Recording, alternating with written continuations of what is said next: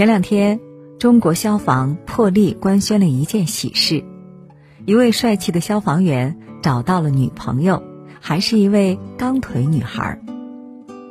两个人第一次见面源于一次求助，女孩的假肢卡在了石阶里，消防员迅速赶到现场，取出了她的腿，还问她要不要帮忙安上。消防员小哥温柔单膝跪地的那一幕，感动了许多人。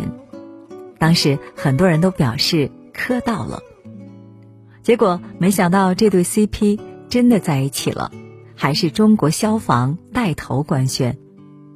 不得不说，看见美好的爱情，我又羡慕了。善良的每个人都值得被爱，英雄如此，幸存者也是如此。生活虽然有很多恶意，如果一个人勉强对抗，那两个人呢？你的勇气加上我的勇气，面对这个世界足够了吧？今年七月份，四川成都女孩春游向消防站求助，称自己的腿被卡住，人已经出来了，但腿还没出来。摸不清头脑的消防员赶到后才发现。春游满脸郁闷地坐在一旁，望着自己的假肢卡在石阶里。消防员使用撬棍三下五除二就撬宽了缝隙，拿出了假肢。然后走到春游面前，单膝蹲下将假肢递过来，并询问需不需要帮忙安上。这时候，大胆的春游却直接发问：“可以要一个联系方式吗？”下次再卡住，就可以给你打电话了。消防员小哥一脸害羞地说：“打幺幺九。”这个甜甜的画面让成都消防知道后，便主动邀请春游到消防站做客。几个人一起聊天的时候，消防员小李了解到了春游的故事，两个人的缘分就开始了。接下来，两个人重新认识。并且添加了微信，成为了朋友。从陌生到熟悉，小李一开始很高冷，到后来开始主动关心春游外出是否安全到家，假肢重不重，走路久了会不会疼。小李休假的时候还约春游一起去抓了娃娃，吃饭还被免单了。今天好神奇，真的很神奇。默契的感受连接着感情的升温。有段时间，春游的生活遇到了瓶颈，开始疯狂掉头发。小李知道后，一直鼓励春游，不要敏感多疑，不要自我否定，你好的不得了，是最最最最最令人心动的女孩。小李有空的时候，都会和春游视频聊天，哄她开心。还发来自己的帅照，邀请春游来找他玩儿。就这样，小李同志终于看清了自己的心意，下决心表白。一开始，春游还有些自卑，毕竟他身体缺陷，走在路上都会被人投去异样的眼光。小李总像个太阳一样鼓励着春游。谁没有缺点毛病呢？我也有很多，虽然你的腿受伤，但你能够坦然走在大街上；虽然你害怕议论，但你会化作力量。你热爱生活，面对周遭的一切都很勇敢。你虽然经历了那么多难过的事情，但是你还是治愈了很多人。你那么好，我没办法不心动。就这样。两个勇敢的人双向奔赴，成为一对眷侣。在这样一个可能再也不相信爱情的社会里，他们用真情实感治愈了无数人。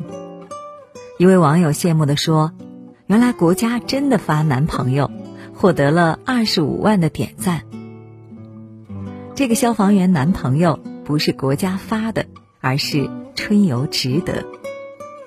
就像春游接受采访时说的那样，我发出来就是想说，相信社会上有很多跟我一样的女孩，她们可能不是肢体残疾，有可能是身上有伤疤或者内心有点自卑的女孩。但是我想说，每个人都是值得被爱的。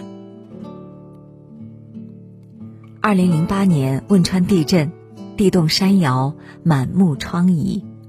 那场灾难中，六万九千二百二十七人遇难。一万七千九百二十三人失踪，三十七万四千六百四十三人不同程度受伤，春游就是其中之一。十一岁的春游被一块石板压在了废墟下，坚持了三天三夜，他终于等来了救援。我在废墟下面。救我的解放军叔叔一整夜贴在预制板那里，把手伸进来拉我。他一直跟我说：“我会把你救出来。”幸运的是，他活了下来；不幸的是，他失去了自己的右腿。被送到医院后，春游最害怕的事情就是每天早上，医生端着装满工具的盘子进入病房。对着腿上烂掉的肉就剪。我真的是一个很怕痛的人，那时候我每天都在哭，但是我还是长成了一个健健康康的大人。说到这儿，陈友笑起来很温柔，眼睛弯弯，带着泪光。他失去了一条腿，但是没有失去生活的勇气。中学时代。春游每天用海绵外壳裹着假肢，只穿长裤，佯装洒脱的走在人群中。每一次摔倒，就会把他努力隐藏的残缺暴露出来，让他痛苦万分。二零一八年五月十二日，地震十周年纪念日，也是春游的农历生日。二十一岁的他。勇敢脱下假肢上的海绵，暴露出闪亮的金属外壳。他站在首届汶川马拉松的起跑线，坚定地迈着小钢腿，用了三小时五十三分钟完成了全程二十一公里。因为这一跑，春游上了热搜，被网友称作汶川马拉松最美女孩。从刻意隐藏到坦然面对，春游用了十年时间。他在社交平台上写道：“活下来多么不容易，我要活成自己喜欢的样子。”从马拉松跑道上归来，春游开启了另一个赛道，他成为了一名短视频编导、摄影师，偶尔还兼职客串平面模特。二零二一年十月。他踩着一条小钢腿，在上海时装周 T 台上亮相，迎来观众的喝彩声。那些曾经在无数个黑夜爬上心头的问号，迎刃而解，豁然开朗。一条腿的缺失，并不影响我对生活的炽热。在这个伟大的时代，我也可以闪闪发光。春游和自己的钢腿完成了和解，他会给钢腿贴上可爱的贴纸，换不同的皮肤，甚至会装上闪光棒，自信地穿着短裤短裙走在大街上，拍出亮眼的照片。他说自己也有了光腿神器，大方接过命运发的烂牌，尽全力去打好它。春游治愈着自己。也鼓舞着八千五千万残障同胞。想起在奇葩大会里，盲人蔡聪凭借七分钟演讲征服了所有人。他说：“世界上不应该有残疾人，我们的人生只是换了一种新的活法。”假肢对于春游来说也是一种新的活法，那是我努力活下来的勋章。是我顽强的意志力和生命力，是我无数次挣扎崩溃后的证据。我不要藏起来，我要为自己鼓掌。然而，也有人质疑：为什么要露出假肢？这不是卖惨吗？你一个残疾人，配得上人家消防员吗？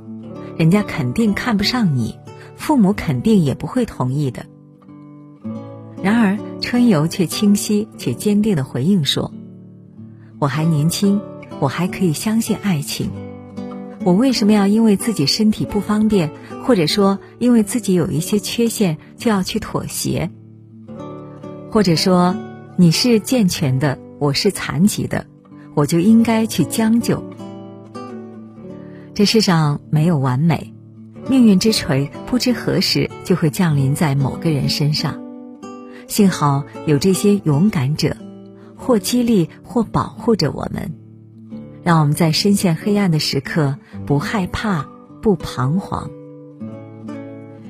看到春游和小李的天作之合，甜归甜，但是总有一丝担忧，不由得想到小李作为消防员这个特殊的职业，以及他们将要面对的生活考验。